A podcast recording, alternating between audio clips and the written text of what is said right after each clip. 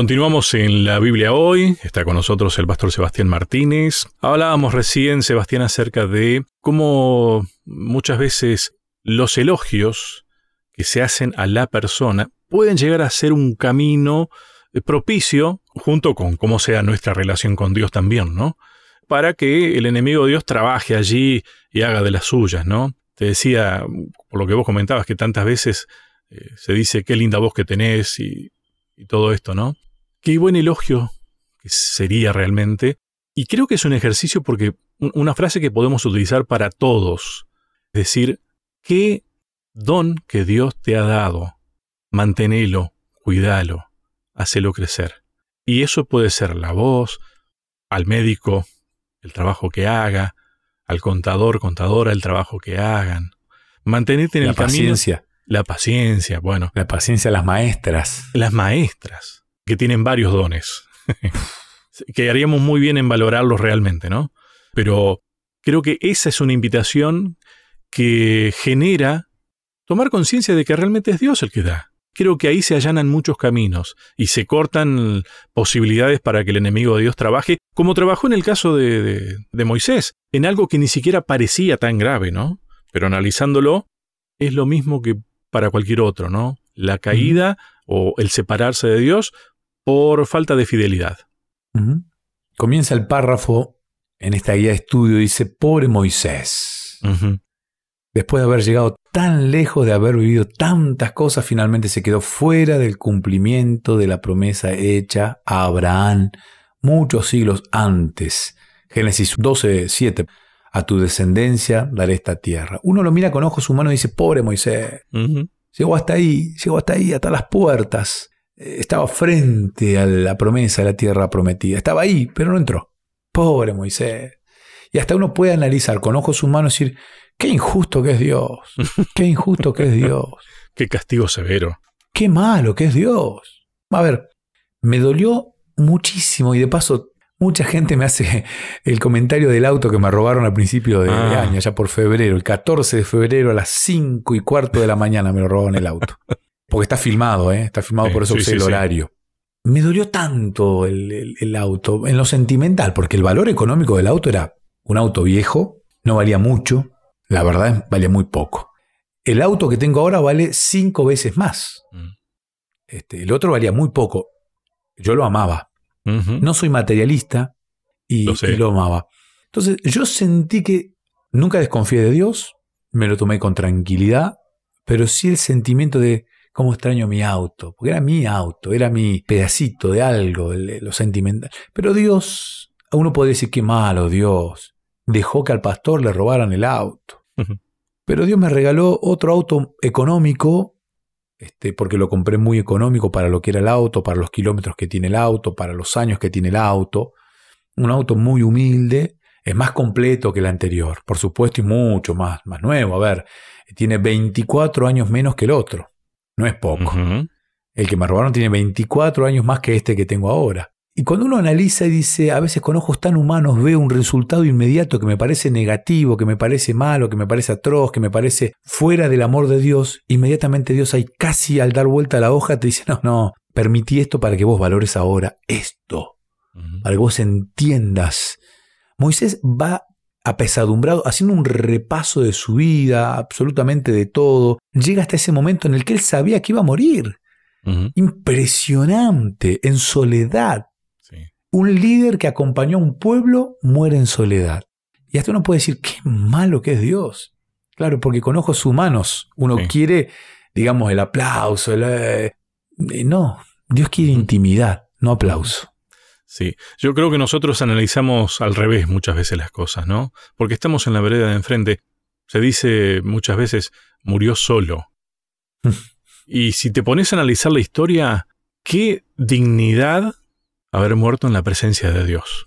Es al revés de cómo vemos las cosas nosotros.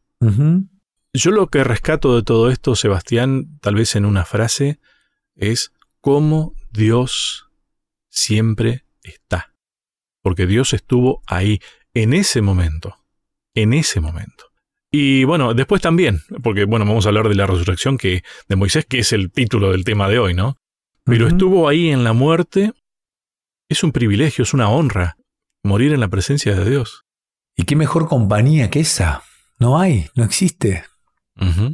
Cuando Elena de White escribe en el libro Patriarcas y Profetas, página 505, ella comienza el párrafo, dice, en completa soledad humana. No quiero corregir a Elena White, no soy quien para hacerlo, porque no es un error tampoco, pero muchas veces con ojos humanos, Elena de White, una elegida por Dios, con un don que solamente Dios puede dar, el don este que, de la escritura, Elena White ve en soledad a Moisés cuando realmente estaba con quien lo acompañó durante toda su vida. Quien lo acompañó desde el nacimiento milagroso, y me sumo a las palabras del doctor Rostán, para Dios fue algo normal, no fue un milagro, fue algo normal apartar un niño que debía morir porque así lo, lo demandaba el faraón de Egipto, que después es también milagrosamente rescatado del agua en los brazos de la princesa de Egipto, cuidado y amamantado y educado por su propia madre biológica. Otro milagro. Un hombre que siempre fue acompañado desde la cesta en el río Nilo hasta la caminata al monte. Moisés estuvo acompañado por su Dios creador. No lo dejó nunca solo, o sea, en completa soledad y en completa compañía de Dios. Moisés va hasta ese lugar. Es que no es Dios el que te abandona, uno lo abandona a Dios. Y, a ver, entendamos que eso eh, está bien, es fácil decirlo, pero es válido para nosotros. Hoy día sucede lo mismo. Tenemos que dejarlo a Dios que siga a nuestro lado y no nos apartemos nosotros. Es más, tenemos que pedirle a Dios ayuda para que nosotros no nos apartemos. Esa es la vida del cristiano. Y el ejemplo que podemos tomar de esta vida de cristiano de Moisés es cuántas veces no logro el, objetivo humano que me planteé. Claro. Algo tan normal, ¿no? Dentro de nosotros, plantearnos objetivos. Bueno, me gustaría llegar algún día a tal lugar, me gustaría hacer tal cosa, quisiera terminar tal carrera. Planes. Dios omnisapiente que tiene un plan mucho más poderoso. Tal vez no quiere que en esta vida vos tengas un auto cero kilómetro. Tal vez no quiere que en esta vida vos construyas esa casa de tus sueños. Tal vez no quiere por tu bien, porque Él conoce y sabe que tal vez esa casa de tus sueños, ese auto cero kilómetro, termina haciéndote creer que sos vos el que saca el agua de la roca. No te permite esto y te cuida, te acompaña en esa soledad humana, te acompaña, porque el premio sobre todo es la vida eterna. Cuando uno mira con esos ojos se da cuenta de que Moisés murió completamente acompañado y que realmente entró en la tierra prometida. Permitíme pensar en voz alta haciendo uso de la imaginación. Y lo que sucedió antes tal vez es un anticipo. Imagínatelo a Moisés entrando en esa tierra prometida terrenal. Me imagino que lo hubieran ovacionado a más no poder. Y tal vez Moisés no tendría la intención. Pero así como osemos de sacar agua de la roca, tal vez hubiera terminado el terreno preparado para que él diga, este, yo hice entrar a este pueblo. Y Moisés se perdía eternamente. Se separaba de Dios eternamente. Ojo, yo no quiero decir que sea así, pero imagínate que es una situación posible. Y al revés de lo que hubiera sucedido, Dios se encargó de hacerlo conocer la tierra prometida también, ¿no? Claro, porque Dios le permite ver todo esto. Y además, Él desde el trono celestial pudo ver ahora. Exacto. O sea, ¿no fue mejor la propuesta de Dios? Completamente. Lo que pasa es que a veces uno evalúa a corto plazo con ojos muy humanos. Saúl, el primer rey del pueblo de Dios, mm. se pierde. El primer ungido por Dios para ser rey, algo que no era el plan de Dios, termina perdiéndose. O sea, ¿por qué no le pudo haber pasado esto mismo a, a Moisés? A veces miramos con, con ojos tan humanos y como decíamos durante mucho tiempo, hay que mirar con otros ojos. Y que sean los ojos de Dios. Y esto tiene que ser una lección sumamente aplicada a nuestra vida, en, el más mínimo detalle.